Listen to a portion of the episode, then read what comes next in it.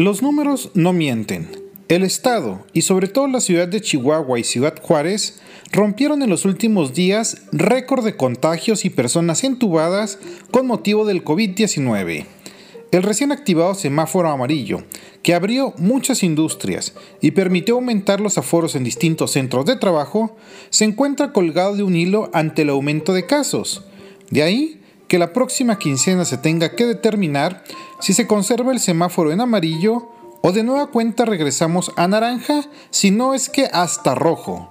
Obviamente que las empresas y muchas personas no aguantan ya esta situación y están desesperados porque el semáforo verde, en lugar de verse cada vez más cerca, se ve cada vez más lejos.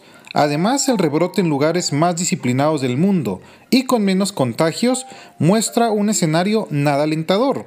Así que se verá el próximo 15 de octubre si vamos de reversa con el semáforo COVID, lo cual parece ser casi casi inminente.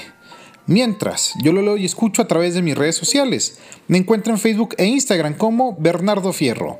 Gracias por su atención.